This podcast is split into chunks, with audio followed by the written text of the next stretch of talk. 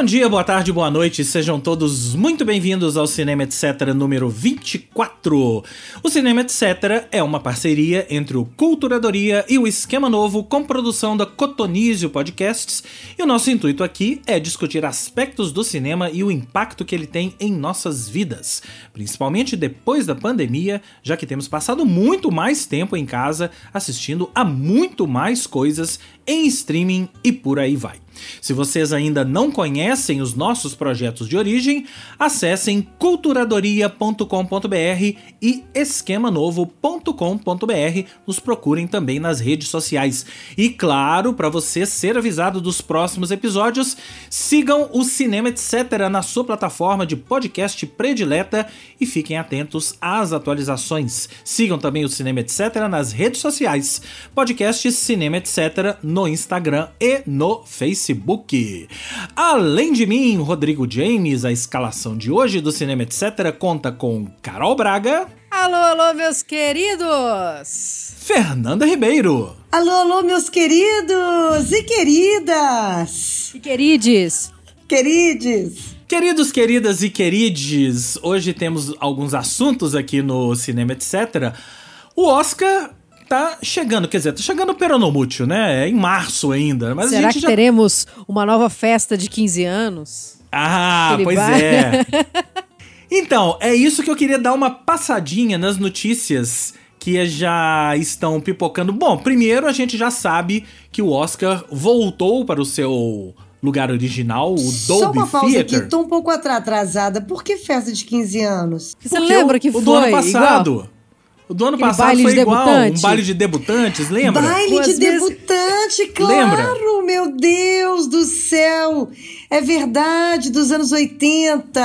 Isso, Como é. eu esqueci do baile de debutantes. O baile de debutantes. É Mas esse verdade. ano, ao que tudo indica, não será mais o baile de debutantes. A essa altura do campeonato, é difícil a gente afirmar, porque nós estamos falando do final de março, mais, pra- mais especificamente dia 27 de março.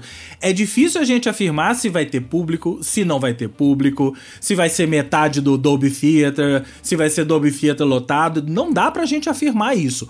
O mais provável, dado o andar da carruagem da pandemia, é que ali no final de março a gente tem uma folguinha, então a gente vai ter vai ter tapete vermelho, vai ter gente ali, eu acredito que sim. E é, as datas já estão próximas. O nosso próximo episódio já vai ser com as indicações do Oscar.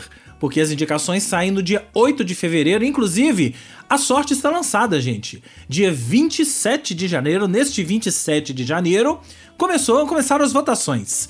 E as votações Eita. vão até dia 1 de fevereiro, e aí as indicações saem no dia 8, o Oscar no dia 27. Então o que se sabe até agora é que ele voltou então para o Dolby Theater e que é, voltaremos a ter hosts. Eu disse hosts no plural. Não vai ser um host apenas. Eles resolveram que vão ter múltiplos hosts e Então já vão tem ser ali um- piadinhas, piadinhas sem graças, piadinhas sem graça com várias, várias pessoas. várias pessoas e já tem ali, ó, gente como Dwayne Johnson, Kevin Hart, Selena Gomez e Tom Holland já estão sendo ali sondados para serem esses hosts que se for um monte de gente, Selena Gomes? Selena Gomes, acredite você. Né? Aliás, Kevin Hart é um, para mim é um fenômeno, porque o Kevin Hart, bom, eu passei um tempão agora deste meu final de ano e início de ano nos Estados Unidos, e eu acho impressionante como o Kevin Hart tem um puta de um prestígio lá. E ele pra gente aqui é apenas um ator de comédia como qualquer um outro, né? Ele é uma celebridade, como eles chamam lá de A-list, da lista topzera de Hollywood. É, então ele sempre é convidado pra essas coisas, enfim. Não sei Tom nem Holland- quem é. É, é, Depois eu te mostro uma foto dele, né? Procurem no Google. Dá um Google. Ai, eu amo esse programa. Não sei nem quem é. Dá um Google, né? Dá um Google no Kevin Hart aí. O Tom Holland, eu acho que assim é o ator do momento, né? O Homem-Aranha, né? A coisa toda. Então, Gosto assim, não. é, aguardemos, porque a gente vai saber ainda nas próximas semanas o que vai acontecer, quais desses atores vão topar o convite, a empreitada, né, de ser ali um host do Oscar. E voltamos com mais informações para vocês nos próximos programas. E outra coisa interessante que eu vi no recentemente, que eu acho que vale a pena a gente comentar, foi, saiu uma matéria, matéria, deixa eu ver, é uma coluna, né, no Variety, falando assim, perguntando: será que o Oscars, o Oscars, né? Será que o Oscar se tornou as Olimpíadas do cinema? Em que sentido, né? no Nossa. sentido de que Nossa, está mas sendo que viajaram já. Já dei minha... no sentido de que está sendo mais e mais internacionalizado. Isso é um fato. O Oscar está sendo mais e mais internacionalizado e ele, e ele lista alguns fatores que eu achei interessantes.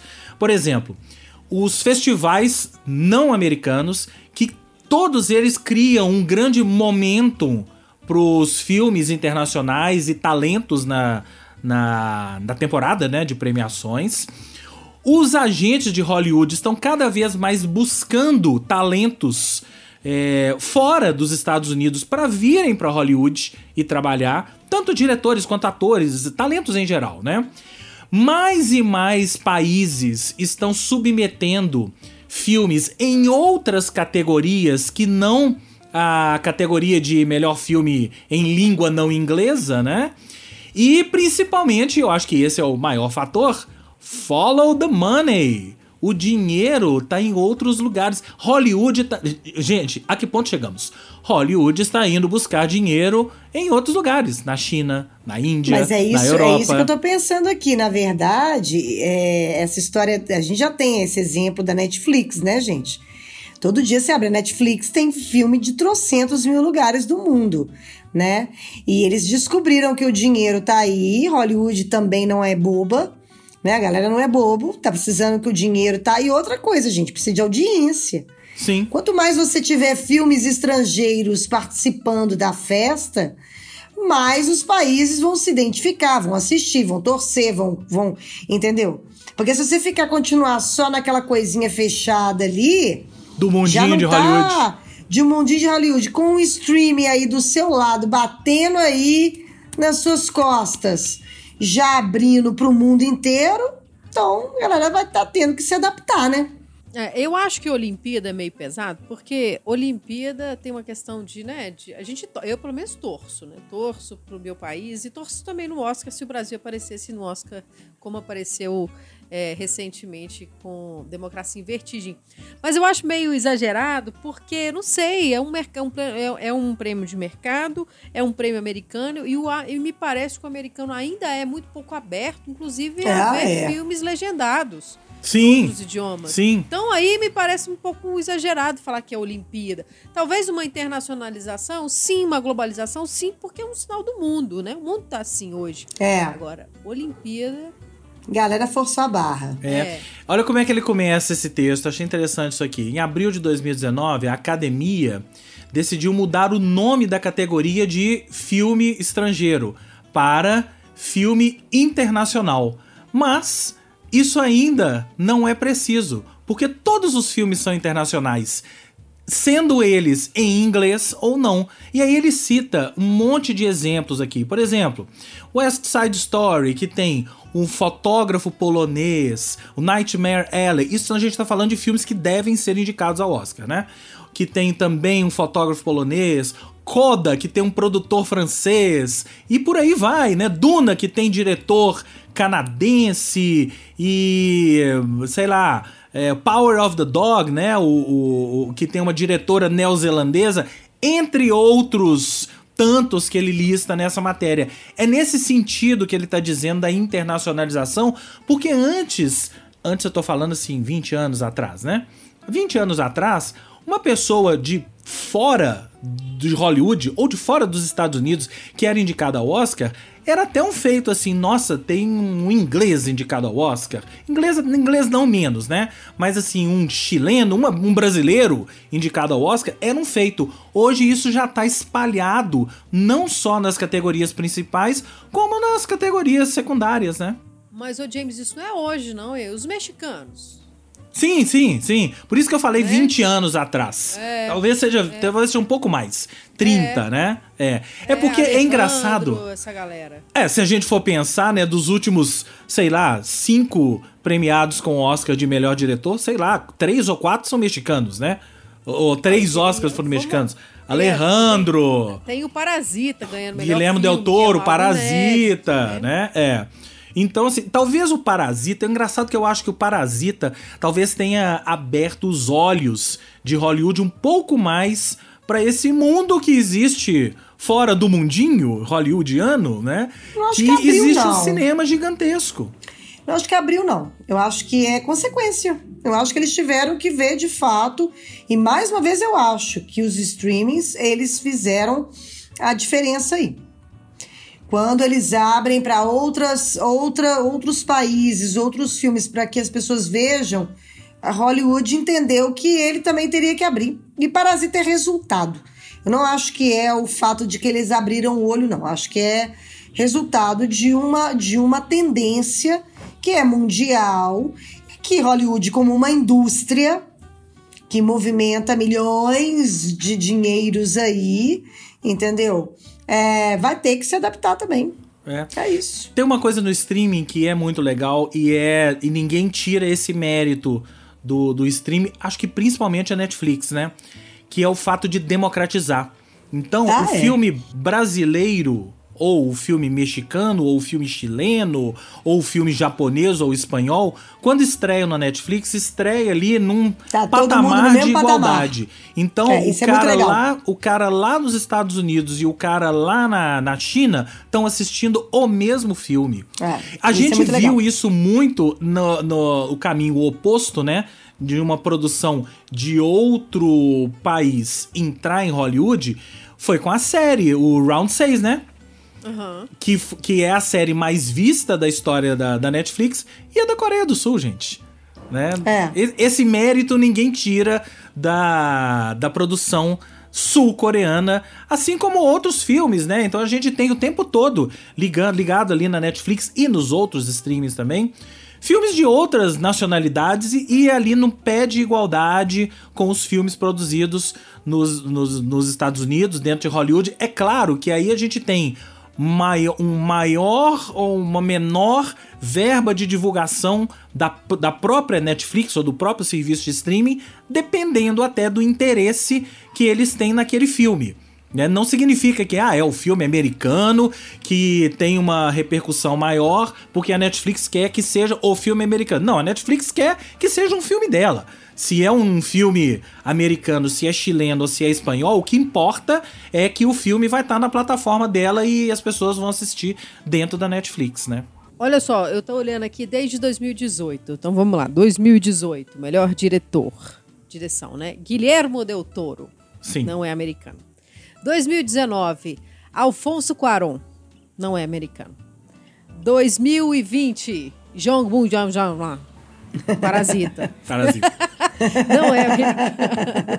2020, Cloizal.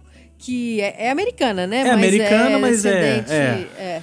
É. Então é isso aí, nós temos os últimos quatro anos. É. E, e só uma coisa, só um adendo aí da Netflix. É, eu tava lendo uma matéria dizendo que a Netflix, inclusive, com essas produções, bancando, né? Essas produções, ela meio que deu uma salvada no, audio, no audiovisual brasileiro. Sim. Né? Sim. Na turma aí, é, é, já que né, a gente tem um, um, um, governo inominável, né? Que não investiu é. em nada. Então a Netflix é que pegou a, essa turma toda do audiovisual aí para para começar a produzir, né?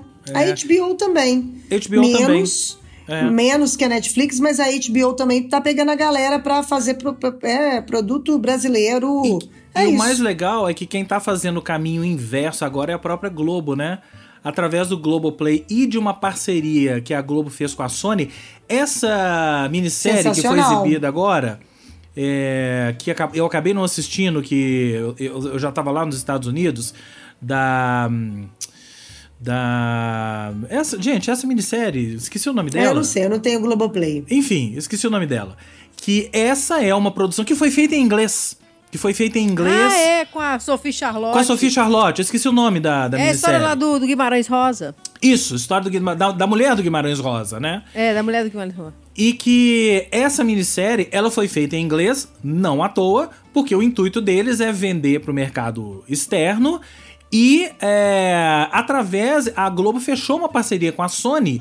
Essa minissérie já é a primeira dessa parceria. A Sony quer levar os produtos da Globo lá para lá para fora e vender para o mercado internacional. Que é uma coisa maravilhosa. Maravilhoso porque se é isso. uma Se é um uma, uma- emissora que tem expertise em Para fazer, séries, né? É. em minisséries, né? Em novela. É, é a Globo, né, gente? Porque uma coisa, assim, pode falar o que for, mas assim, as, as, as minisséries que a Globo fez até hoje, é, né, são muito bem feitas. Não interessa se você gosta ou não da história, mas elas sempre foram muito bem feitas. Aliás, eu vi, eu não vi a minissérie, eu só vi uma matéria no, no- no Fantástico, eu acho, sobre a minissérie e mostrando essa história dela ter sido falada em inglês. Né? E aí, para, para exibir na Globo, é, eles exibiram a minissérie dublada em Dublada. português. Então é muito louco você ver a Sophie Charlotte e os outros atores, né, falando em inglês e sendo dublados em português. Mas ela, né? se bobear, ela mesmo se dublou, né? Não, não tenha dúvida que foram eles, né? Não, eu não tenho com dúvida disso. certeza, né? É, com certeza Com foram certeza. eles, né? Mas Com é, pra certeza. gente é muito estranho isso, né? É. Bom, falando em filme internacional, ele nem é tão internacional assim. A única coisa que ele tem de internacional é que ele é filmado na Grécia, né? Mas E é o- adaptado de uma adaptação de E um livro adaptado do livro da Helena. Ferrante, italiano, né? Mas é o filme que vamos falar um pouco mais sobre ele aqui mais longamente. É A Filha Perdida, que está na Netflix, é uma das apostas da Netflix para o Oscar, talvez a maior aposta, junto ali com o The Power of the Dog, as duas grandes apostas da Netflix do Oscar esse ano. Direção e roteiro de Maggie Gyllenhaal, estreia na direção de Maggie Gyllenhaal e de cara, já, já vou dizendo aqui o que eu achei do filme, né? De cara, que estreia! Uma pessoa estrear com um filme desses é de tirar o chapéu, né? Com Olivia Colman, Dakota Johnson, Jesse Buckley, Peter Sarsgaard, Ed Harris no elenco. Sinopse: As férias pacatas de uma mulher mudam de rumo quando sua obsessão por uma jovem mãe, hospedada nas proximidades, traz à tona antigas lembranças. Esse filme está ali no Rotten Tomatoes com 96% de aprovação, no Metacritic com 86 e no Letterboxd ele tem nota 3.6 em 5. É, Bom, tem muita coisa pra gente falar sobre esse filme. É, Eu queria começar dizendo que, ao lado do filme japonês, que eu já falei, que eu falei dele no episódio da semana passada, Falou, né? Drive que My não, Car. Que Drive My Car, que não estreou no Brasil e não tem data, fui procurar, tá? Não tem data para estrear, não tem uma distribuidora que comprou esse filme pro Brasil ainda, então vamos ter que esperar. Provavelmente, se ele ganhar o Oscar, vai estrear, né? Mas é o meu filme predileto dessa temporada. A Filha Perdida e o Drive My Car. Por quê? Eu acho que a Filha Perdida, ele toca em tantos temas tabus, né? Não sei se tantos temas, mas pelo menos é um tabu, tema tabu. É, uma outra visão, talvez, de um tema que é tão. é, que todo mundo tem uma opinião, que é a maternidade. É, mas eu acho que ele toca de uma maneira que a gente toma uma porrada. Eu não esperava que fosse esse filme. Quando eu comecei a assistir, eu achei que fosse um filme de. Sei lá, ela. Bom, gente, a gente vai dar spoiler do filme, tá? Então, se você É. não viu, pare por aqui agora. É. Eu achei que fosse um filme que ela ia se espelhar na personagem lá da Dakota Johnson, que tá na hora ele perde a criança na praia, e eu achei que fosse uma história de ela também perdeu a criança na praia, e, e as duas fossem achar um paralelo entre elas. O filme não é nada disso e é muito melhor do, do que eu esperava. Que- e aí, o que, que, que vocês acharam antes da gente aprofundar nele? Olha só, caro cara, o cari ouvinte. Cari. Eu desejaria, eu desejo, né? Eu queria que muitos tivessem acessar o vídeo desta gravação para ver a cara da Fernanda enquanto o James estava falando.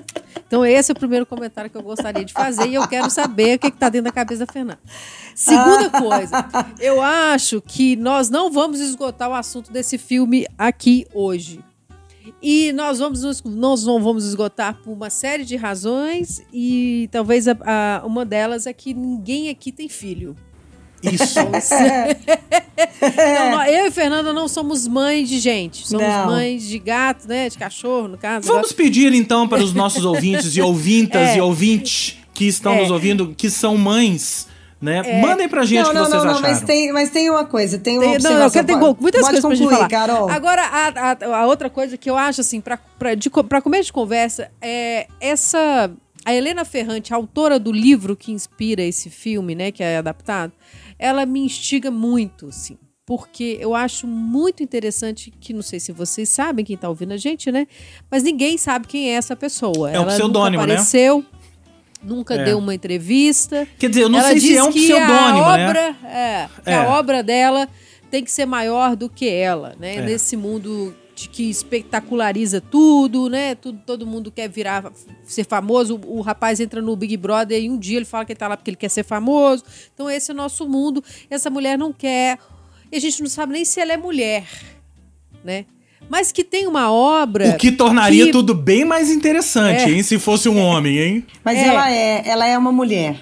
Pois é, porque eu acho muito difícil não ser mulher e escrever o que ela É. escreve. É. Né? É- é Eles com- combater- descobriram. Saiu uma matéria na BBC recentemente. É, sobre não, ela? Não sei se foi na BBC ou não é o país. Eles descobriram quem é ela. Mas não de uma forma. Mas é uma mulher. Ela é uma. Se não me engano, uma roteirista. Ah, tá. Pois Mas é uma mulher que porque continua no falar do jeito que ela fala do E patriarcado. que não quer. é, e que não quer. Não quer, não quer aparecer. Não quer aparecer. Não, então essas são algumas, algumas observações gerais que eu quero dizer. E para concluir só para e resumir e vou falar mais, obviamente, eu gosto muito desse filme, muito, muito. Pela forma como o livro foi adaptado, da forma como as escolhas que a diretora, né, que é, que é estreante faz, mas ela é estreante na, na posição de diretora porque ela é uma atriz, né, uma família de artista, então ela cresceu com isso. É, então, só para dizer, eu, eu gosto muito e agora quero ouvir Fernanda Ribeiro. Então, eu, eu também estou na turma que, que aprova o filme 100%. Eu amei. Mas a minha cara era porque eu estava eu tava aqui pensando, enquanto o James estava falando, né? Que achou que o filme fosse uma coisa dela se espelhar na outra, né? Porque é, é, eu fiquei pensando, eu falei assim, gente, eu, eu, que, eu que já li algumas obras, algumas obras da Helena Ferrante, não nessa vida. Não nessa vida ela iria tratar es- temas da vida de uma forma tão simples assim. Ela é uma mulher que ela, posso dizer que ela sim é uma mulher, uma, uma mulher que escreve da forma como ela escreve, né? A gente ficou tendo a, o contato da, com a obra dela através da Amiga Genial, né? E, e que né, são quatro livros aí maravilhosos. Se vocês não leram, leiam. É, o que, que acontece? Nunca. Todos os temas dela que ela trata, principalmente no universo feminino, ela trata de uma forma muito profunda, muito profunda, muito incômoda, muito com o dedo ali na ferida. E quando você coloca a história ali para mim, mesmo não sendo mãe, eu sou mulher.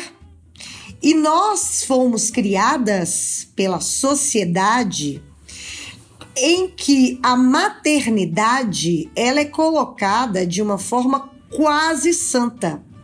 A mulher, a mãe, ela é tida como uma forma de amor pleno.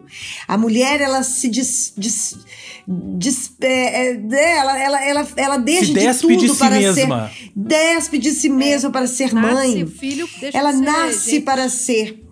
E quando você coloca a, a, a, a, aquela situação de uma mãe jovem, porque ela foi mãe jovem, e que ela questiona. Em nenhum momento ela questiona o amor pelos filhos. Não. Em nenhum momento ela questiona o amor pelos filhos. Mas ela questiona a maternidade, a maternidade em si. O que será a maternidade que de fato, traz? Será que de fato uma mulher não pode ser mãe e mulher? Será que de fato uma mulher não pode ser mãe e ter aspirações acadêmicas de vida? Será que uma mulher não pode ser mãe e querer dançar, e querer beber, e querer se divertir? Será que você não pode ser mãe e querer rodar o mundo e querer ver o mundo lá fora? Por que não? Porque nós somos criadas por uma sociedade patriarcal que passou a vida inteira incutindo na cabeça das mulheres de que a maternidade é uma coisa só feminina e que a mulher ela tem que ter o filho e viver para o filho. E quando você se depara com uma mulher que tem esses questionamentos, e de uma forma tão sensível como a, a, a diretora colocou, eu acho brilhante. Só uma pausa, James, só um adendo aqui. Isso me fez lembrar muito a minha irmã, que é psicóloga, quando ela fazia é, psicologia, né? Tava na, na faculdade. E uma vez ela chegou em casa muito impressionada, porque quando chegou na, na fase deles estudarem o mito do amor materno, a galera pirou. E muita gente que estava ali na sala dela surtou. Porque você, porque descobriram que o mito do amor materno não existe. Aham. aham. Não existe. É. Entende? É, eu quando eu tava vendo o filme, eu no início eu tive um pouco de dificuldade de entender qual é a da, qual era a da personagem, né? A da Leda, aliás, papel incrível de Olivia Colman. Né? É, é, é, chovendo molhado dizer que é uma Dela da interpretação menina, né? fabulosa. A e, menina, a menina e que da faz Jessie ela também Buckley. jovem. É. Na medida que você vai. Porque assim, o, é engraçado que o filme parece te entregar, no início, uma história de uma mulher amargurada e que se arrepende das decisões que tomou na vida. Isso é o que o filme parece É. que no início ele vai te entregar. Na medida em que a gente vai vendo o desenrolar da história, e principalmente os flashbacks, principalmente os flashbacks, e a gente entende a história dela, a gente vai vendo, não, essa é uma mulher super de bem com a vida, super de bem com tudo que ela fez, né? E, é, e que, ela não fala acho isso. que ela é tão de bem, não. Eu Ela acho tem que alguns ela- problemas, é verdade. Ela tem uns conflitos Ela tem umas questões. ali. É. É. Ela não é tão de a bem com a história vida, da não. boneca, a história da boneca é, Nossa, eu traz, essa- traz bom. essas questões todas, né? A É. história da, da boneca, a relação dela com a boneca, né? O que, que a, a boneca traz pra ela, eu acho que traz, desencadeia uma série de coisas nela. Mas em momento algum, a, a partir do momento que você percebe esse esse lado da que é esse lado, que ela é uma pessoa que é feliz com as escolhas que fez em relação às filhas, é, você. Aí que você toma o soco na cara, né? E principalmente quando ela verbaliza isso. Em um dado momento, ela fala que tá tudo tranquilo. Quando ela, ela comenta isso com alguém que era isso e foi tudo tranquilo. Aí eu acho que é essa história. é, comparando com o que sua Mas- irmã acabou. O relato da sua irmã, né? É aí que as pessoas tomam um tapa na cara de tipo, como assim essa mulher fez tudo o que fez e é feliz, mas ela não, dedicou ela a vida é aos fe- eu- filhos? Eu, não, engraçado, eu não vejo ela como uma pessoa feliz. Eu não vejo ela como uma pessoa amarga, arrependida. Aliás, o filme me- me pegou, e aí volto na história dos personagens da Helena Ferrante. Nenhuma personagem da Helena Ferrante é cartesiana. Nenhuma personagem da Helena Ferrante é a figura é totalmente feliz, ou a figura é totalmente amarga, ou a figura é totalmente egoísta, ou a figura é totalmente. Não tem. Você olha esse personagem da Olivia Colman, todas as camadas estão ali. É uma pessoa que fez uma escolha, Ela tem consciência dessa escolha que ela fez, com todas as consequências, porque tiveram consequências. Sim, muitas. Ela tem que conviver com essas consequências.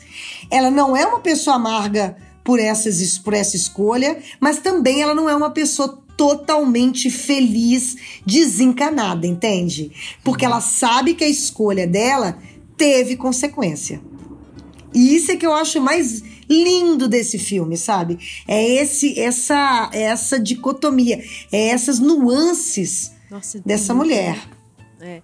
E o que eu acho muito interessante, que aí é a coisa da escolha da, dire... da diretora, que também é a roteirista, né? Que adapta.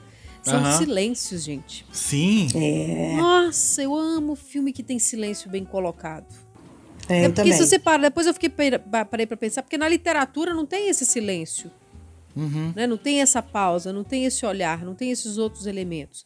Então, você pensar exatamente onde estão esses silêncios, e esses silêncios muitas vezes ele é preenchido, no caso do filme, pelo, ba ba pelo barulho do mar. Uhum. Né? Ô, Carol, e sabe uma complementando o silêncio, sabe uma outra coisa que eu achei genial? Hum. Genial! O fato dela ter escolhido uma ilha decadente. Uhum. Uhum. Porque ela foi uhum. para Grécia. Sim. Mas ela não foi para nenhum lugar feliz e batalhado da Grécia. Não. Ela foi quase para um lugar melancólico. É. Porque o próprio lugar onde ela está, ele é melancólico. Uhum. Ele é gente. solitário. Ele Natureza é ali. Morta. É, é, ele Natura, é ali. Aquele mar meio parado ali também, é. né? É. é. Achei aquilo ali não, gente, a fruta podre em cima a fruta do negócio. podre. É. Isso é. Então, assim, é um filme que não adianta você esperar nada clichê dele, da, do, né, de, da, de tudo. Dá vontade até de rever pra gente pensar mais racionalmente, até em posicionamento, onde é que ela coloca a câmera, onde é que, sabe? Uhum. Onde é que entra a trilha. Porque é tanta sutileza, essa coisa da boneca. É, a boneca, aquela boneca ali é um caminhão de metáfora para a personagem, né? É um caminhão de metáfora. E, e a assim... relação dela com a outra, com a, Dakota, a personagem da Dakota Johnson, né? Que ela se espelha, mas não se espelha ao mesmo tempo ali. É uma, é, é, a impressão que me deu é que ela tá querendo é, ensinar, mas dentro disso que a Fernanda falou, olha, é tenso, mas não precisa ser você vai fazer a sua escolha, né? Você não precisa ter, é, você não precisa ter as mesmas escolhas que eu tive, nem, nem precisa colocar a maternidade lá no, no topo, como eu não fiz. Mas é, você vai sofrer as consequências. Né? A impressão que eu tenho é que ela quer passar isso pra, pra personagem. Eu esqueci o nome da personagem da Dakota Johnson. Mas, Nina. de certa forma. Nina. Mas Nina. eu não acho que a relação dela, engraçado, eu tenho outra percepção. Eu não acho que ela, a história da relação dela com a Dakota Johnson é para ela querer ajudar a Dakota. Eu acho, acho que a relação é ela tá enxergando ela é voyeur, uma menina, ela é voyeur, uma menina que um dia ela foi e o que que essa menina vai fazer com a maternidade? Sim. Sim. Ela tá é. tá ali pra, pra enxergar, ela não tá ali pra ajudar. Ela não tá ali pra chegar e falar assim, ô filhinha, vem cá. É, deixa até eu te porque explicar ela não é. chega a ajudar. Deixa eu te falar né? o que que é. Não, ela tá ali olhando e falando. E aí? Eu também já fui assim. O que, que você vai fazer? Uhum. Como é que você vai? Como é que você vai fazer da sua vida? O que, que você vai? Como é que você vai desatar esse nó? É Entendeu? É muito, muito pelo contrário. A única ajuda que ela dá é encontrar a menina, né? Quando ela some. É, mas, é, né? é, mas aí. Mas quando ela pega a boneca. Quando ela pega a boneca, é uma espécie de. Ô oh, filha, toma esse tapa na cara aí pra você. Eu acho, que, a, eu acho que a boneca, eu acho que a boneca ela, ela, ela tem muito mais uma, uma função chave de portal.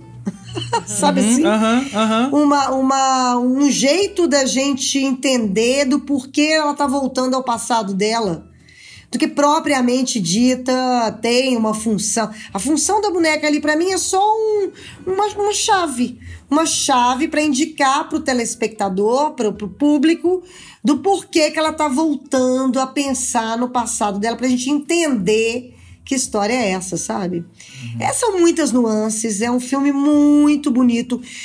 Assim, dos últimos tempos, assim, já tinha muito tempo que eu não vi um filme de você terminar e falar: Uau, Uau deixa é. eu esperar um tempo aqui para eu entender o que, que eu vi, para eu entender o que, que é isso, sabe? Principalmente essa história que eu acho importantíssimo para mulheres com ou sem filho. Essa relação com a maternidade. Eu fiquei pensando também, sabe, Fernanda, não só da relação da maternidade, né?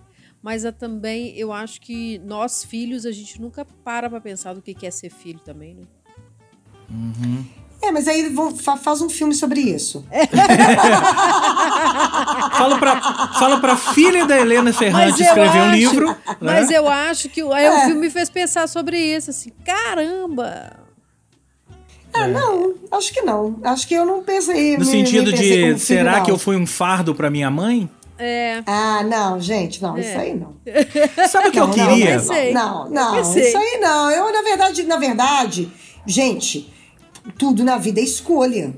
Entende? É. Poxa, você pode ficar se culpando porque você, pela sua existência, porque sua mãe te pariu. Não, é. aí, aí também é um negócio muito ah, doido, gente, sabe? Mas tem eu, eu é acho que, eu acho que a gente outro. pode. Você vê lá na dela, tem uma que é mais puxada do que a outra.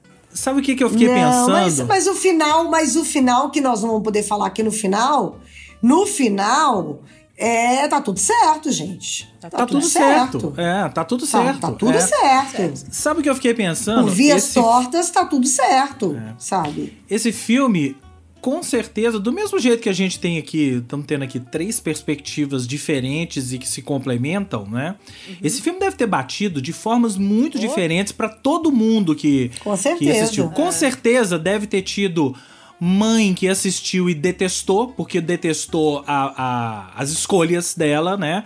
Tem as mães que devem ter se espelhado, né? Tipo, Putz. E tem até aquelas que devem ter assistido e imaginado alguma coisa assim. Eu poderia, eu podia ter feito uma escolha diferente na minha vida. Eu acho que todo mundo. Gente, de novo, nós não somos mães, né? Nós estamos querendo que vocês que estão nos ouvindo, que são mães, nos mandem as suas perspectivas, o que, que vocês acharam, porque a gente quer ver se realmente tem essa pluralidade de perspectivas que eu tô dizendo. E tem né? uma coisa também que eu vi, eu, eu vi até na internet uma, uma outra, um outro, um outro recorte, né, do filme, não é sobre o filme, mas é um recorte muito legal também que é aquela que é uma cena em que ela tá lá dançando, né? Uhum. E cantando Bon Jovi, né? Bon Jovi. E é, é muito legal você você pegar aí também uma mulher madura e que, e que tem ainda dentro de si, porque né, nós somos assim, mesmo maduros, a gente ainda tem essa juventude dentro da gente, né? Essa, esse bom jovem aí dentro da gente. E é uma cena muito legal também, esse fato de que ela tá ali, sabe, liberta ali, tá ali, né, curtindo a história ali. Isso também é muito, muito, muito legal. Eu adorei. Eu adorei. Pra, muito pra, legal. assim. Eu também adorei. Eu acho que vai ser um dos sei lá, campeões de indicações ao Oscar. Não sei se campeões de, indica... Ah, campeões ah, de indicação melhor filme não. leva, melhor, melhor atriz filme, leva, melhor atriz, melhor direção. Melhor direção. Alguma das duas, como a, talvez a Jessie Butler adaptado. como coadjuvante, roteiro adaptado, né? Acho que esses Oscars aí, a gente pode contar que esse filme. Agora, esse gente, filme eu, eu, eu, tô falando isso, mas assim, é, o filme de fato é dos últimos, assim, que eu fiquei de fato embasbacada. Não, eu também. Mas eu, eu gostei também muito de Ataque dos Cães. Acho é. que é na mesma toada. Os silêncios, a, a, a, forma de, de tratar um tabu, um assunto tabu. É. Acho que acho também que, aliás, há muito tempo também não via você tratar a, essa essa como, como eu vou dizer essa falta de coragem, né, de se assumir perante o mundo, perante a vida, de uma forma tão, tão sensível e tão bonita como foi Ataque dos Cães. Eu vou te falar que ele também tá aí nos meus preferidos, tá? Porque também tratou de um tema tabu que já foi, já foi tratado várias vezes no cinema, mas que foi tratado de uma forma de fato assim muito bonito, muito legal, com silêncios incríveis. Achei de uma forma muito sensível e com uma vingança no final, que eu adoro vinganças. Sabe o que é curioso? é, quando essa temporada começou, eu fui vendo várias coisas, antes de assistir os filmes, né? Várias pessoas já estavam falando que essa talvez fosse uma, a, a, uma das temporadas mais fracas do Oscar, e eu já não tô achando isso, não. Eu tô achando que tem filmes é, incríveis, achando, incríveis também mesmo. não tô achando, não. Filmes que vão crescendo com o tempo, né? O Ataque dos Cães, esse filme também, ele vai crescendo com o tempo, que de repente eu acho que até chegar é, para nós março, né? Mas para os votantes da academia até chegar a semana que vem, né? Que é o prazo final. É. Mas hoje é... é engraçado, porque são filmes que eles nos pedem uma atenção, é. uma entrega diferente do que a gente está acostumado, é. né? Do que de, a gente está é. acostumado, assim. Eu acho que isso, e isso é muito legal. Isso é muito legal. Mas eu acho que a gente presença, já, já foi uma presença. Mas eu acho que a gente já foi meio preparado, assim, com sim, Nomadland, por é. exemplo, sim, sabe? É. Porque Nomadland, o mesmo impacto que esses dois filmes me causaram, me causou Nomadland, sabe? Eu acho que são filmes que, de fato, nesse... Acho muito... Muito emblemático, sabe? A é. gente viver nesse mundo frenético que a gente tá e o cinema chegar e falar: olha, vamos voltar, vamos rebobinar aí e vamos voltar a, a, a ter tempo para parar, para ver de fato, ver o filme, terminar esse filme, pensar nesse filme, o que ele te causou, sabe? Os silêncios, as pausas. Conversar sabe? sobre ele conversar sobre é. ele, o que que ele está impactando na vida das pessoas, sabe?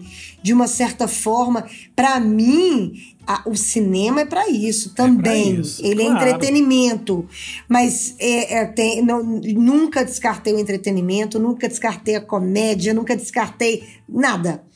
Acho que vale tudo.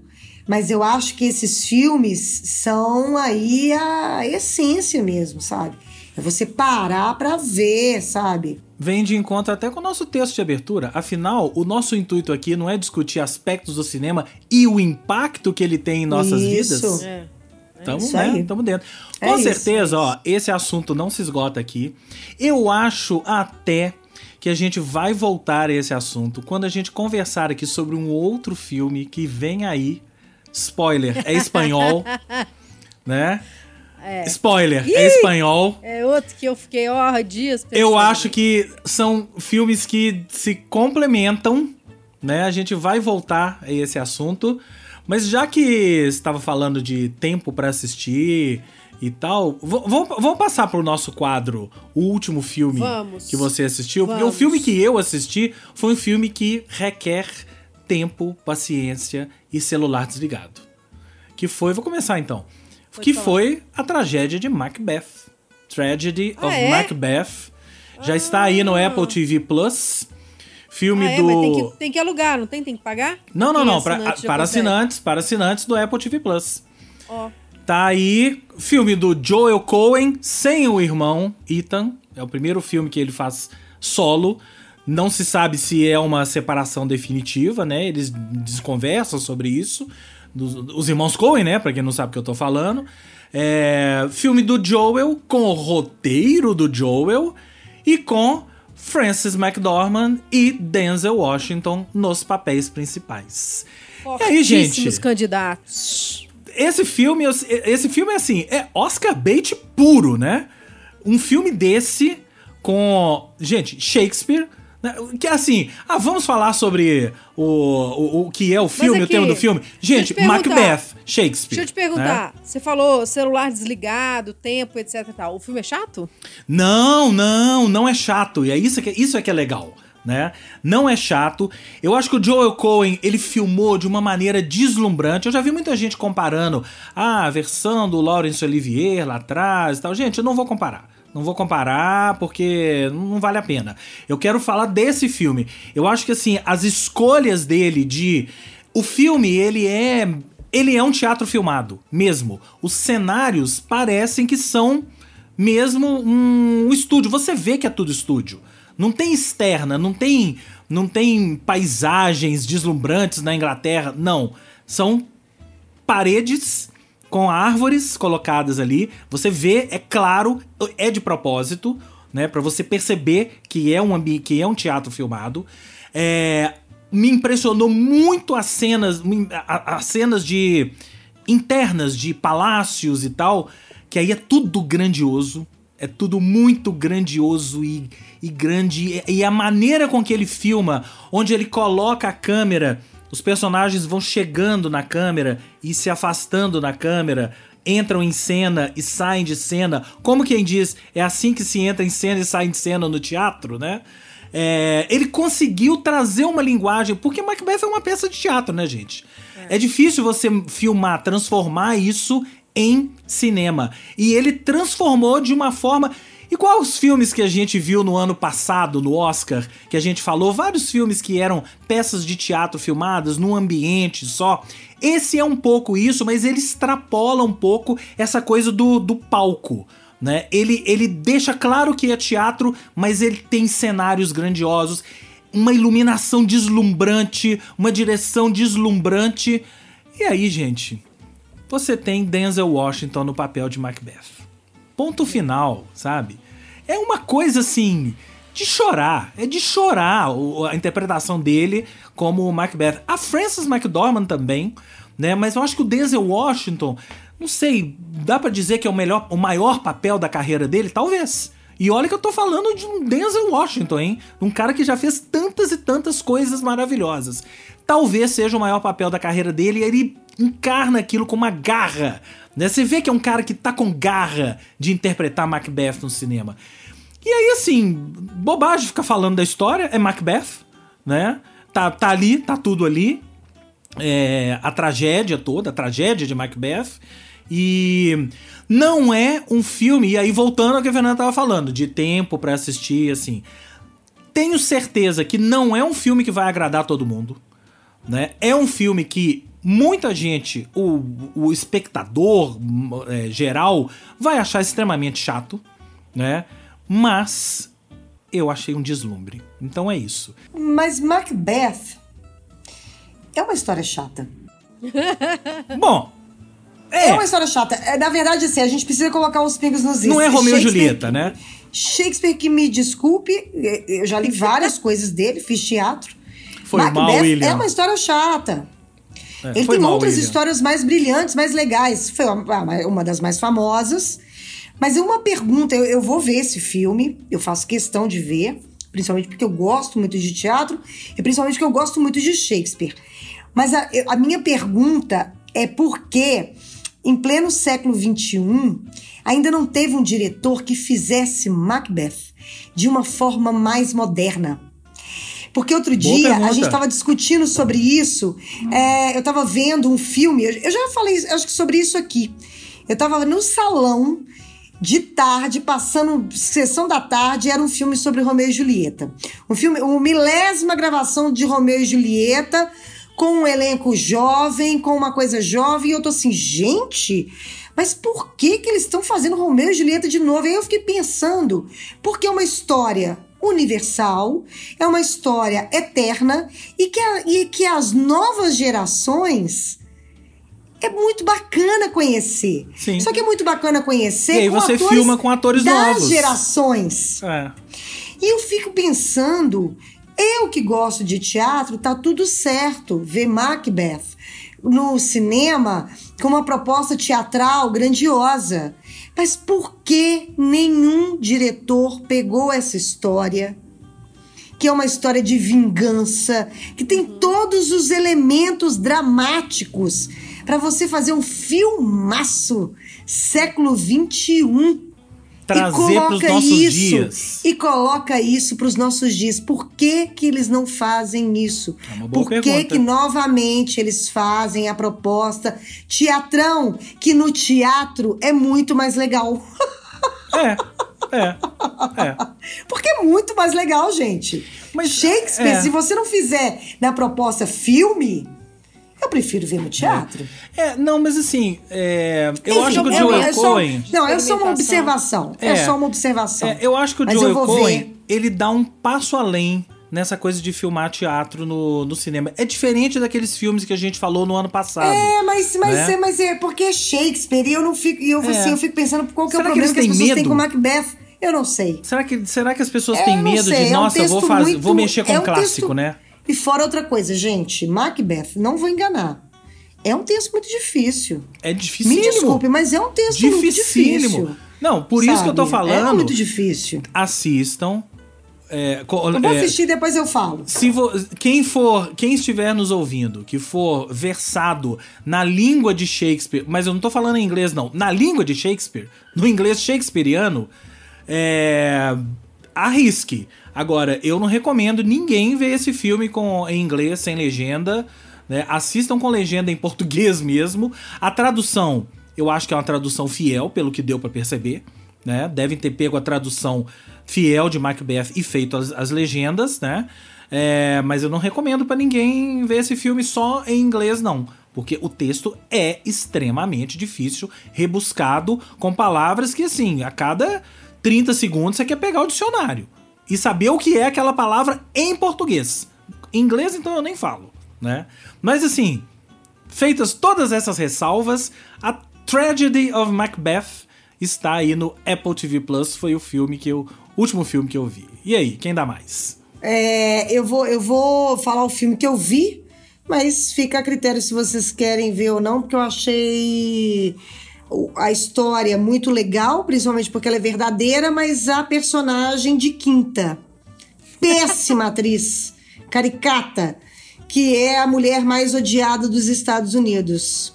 A história é interessantíssima, que é baseada numa história real de uma mulher que entrou numa cruzada mesmo para ter para abrir uma sociedade de ateus. E ela vai nessa cruzada aí é, é, pelo direito dela de não acreditar em Deus. Pelo direito dos filhos dela estudarem numa escola laica, num país laico que respeita a Constituição e ficar mandando a galera rezar Ave Maria antes da aula começar. Entendeu? E claro que vai se estendendo a isso. Só que a personagem escolher uma atriz péssima. Quem é a atriz? Parece que colocaram uma dentadura nela. Aí Além de tudo, ela é dança. péssima. Eu, me incomodou profundamente. Profundamente. Então, assim, tô só dizendo um filme que eu vi. Agora, a história, de fato, é muito interessante do que ela fez, principalmente baseada em uma história real. Porque ela, nela, ela mudou ali a, a, a, a- Inclusive, essa história dos Estados Unidos não ter essa, essa, essa coisa religiosa antes das aulas. Foi ela que conseguiu mudar lá na Constituição, por causa dessa cruzada dela. Mas a atriz é muito ruim. Que, olha aí pra mim, James. Melissa Leo. É ela? Melissa Leo. Péssima. Melissa, gata. Nossa Não rolou, né? Não rolou. Ô, gente, a minha dica, ela não estreou ainda em nenhuma plataforma. Eu vou Opa! falar da Mostra de Cinema de Tiradentes. Aham! Porque a Mostra de Cinema de Tiradentes está rolando e assim como no presencial, os filmes que vão para o Cine Praça geralmente são os filmes que eu mais gosto. É. E só para situar, hoje nós, o dia que nós estamos gravando esse podcast é no dia 25 de janeiro e hoje completam cinco anos, né, da tragédia de Brumadinho. Ah, verdade. Três. E eu vi na Três, programação três, da- três anos, Três, três anos, anos. três anos. E eu estava em Tiradentes quando essa- esse, esse crime aconteceu. É, e eu vi na Mostra de Tiradentes de 2022 um filme dirigido pelo Lucas Bambosi que se chama Lavra.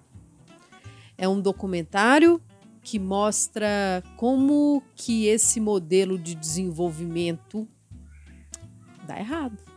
Tá. Então, assim, é um filme com imagens belíssimas, porque o Lucas Bambosi ele vem de toda uma tradição da videoarte aqui de Minas Gerais, né, dessa geração, então que tem um cuidado com as imagens que é, é muito primoroso, assim, a forma como ele, ele, ele escolhe as imagens. É a história de uma mulher que é me parece que ela, que ela é geóloga, é, é, um documentário, ela é de Valadares e ela volta para o Brasil, como toda né, pessoa de Valadares mora fora, ela volta para o Brasil depois da tragédia de Mariana, e aí ela começa a entrevistar as pessoas, entrevista muita gente para entender esse impacto da mineração. E assim, e aí depois de Mariana, né, percorre o Rio Doce, aí ela vai para Conceição do Mato Dentro, onde tem um projeto gigantesco de mineração lá para os próximos não sei quantos anos. Aí no meio do filme, pelo que eu entendi, assim, foi no meio do filme que eles estavam fazendo o filme que rolou o acidente, o, a, a, coisa lá da barragem de Brumadinho. Então é um filme que eu acho muito importante e eu acho assim é interessante como que a arte ela tem esse papel também de ajudar a gente a tem. pensar um monte de coisa e com um distanciamento, né? Então, é, no campo da política, todo esse absurdo que a gente está vivendo hoje, daqui a pouco né? Não precisa ser muito tempo mais não, mas daqui a pouco a gente está vendo isso refletido na, seja na ficção ou no documentário. Nesse caso é um documentário e que questiona esse modelo de desenvolvimento. Né, e questiona ouvindo as pessoas e colocando as pessoas para mostrar a vida delas assim e é um filme muito bonito Lavra não tem informação de como que ele vai estrear. Certamente ele vai fazer um percurso aí por festivais primeiro, mas quando estrear, fica aí, anota esse nome aí, Lavra. Anote eu... no seu caderninho. Lavra, de Lucas Bambosi. Maravilha. Isso. Maravilha. E fica a dica, né? Mostra de cinema de Tiradentes vai até este a... final de semana, né? Até o dia 29. 29, isso, exatamente. Então tá aí. É isso, turma? É, é isso. isso. Bem rico esse programa hoje, hein? Cheio de uhum. discussões boas. Este foi o Cinema Etc. número 24. Se você não gostou, se você gostou, tem críticas, sugestões, é, mande pra gente, inclusive, a sua opinião sobre A Filha Perdida. Mande via e-mail para podcastcinemaetc.gmail.com ou através das nossas redes sociais, nos cutuque aí, arroba no Instagram e no Facebook. Cinema Etc. é uma parceria entre o Culturadoria e o Esquema Novo com produção da Cotonizio Podcasts. Até o próximo episódio. Tchau, Tchau amiguinhos!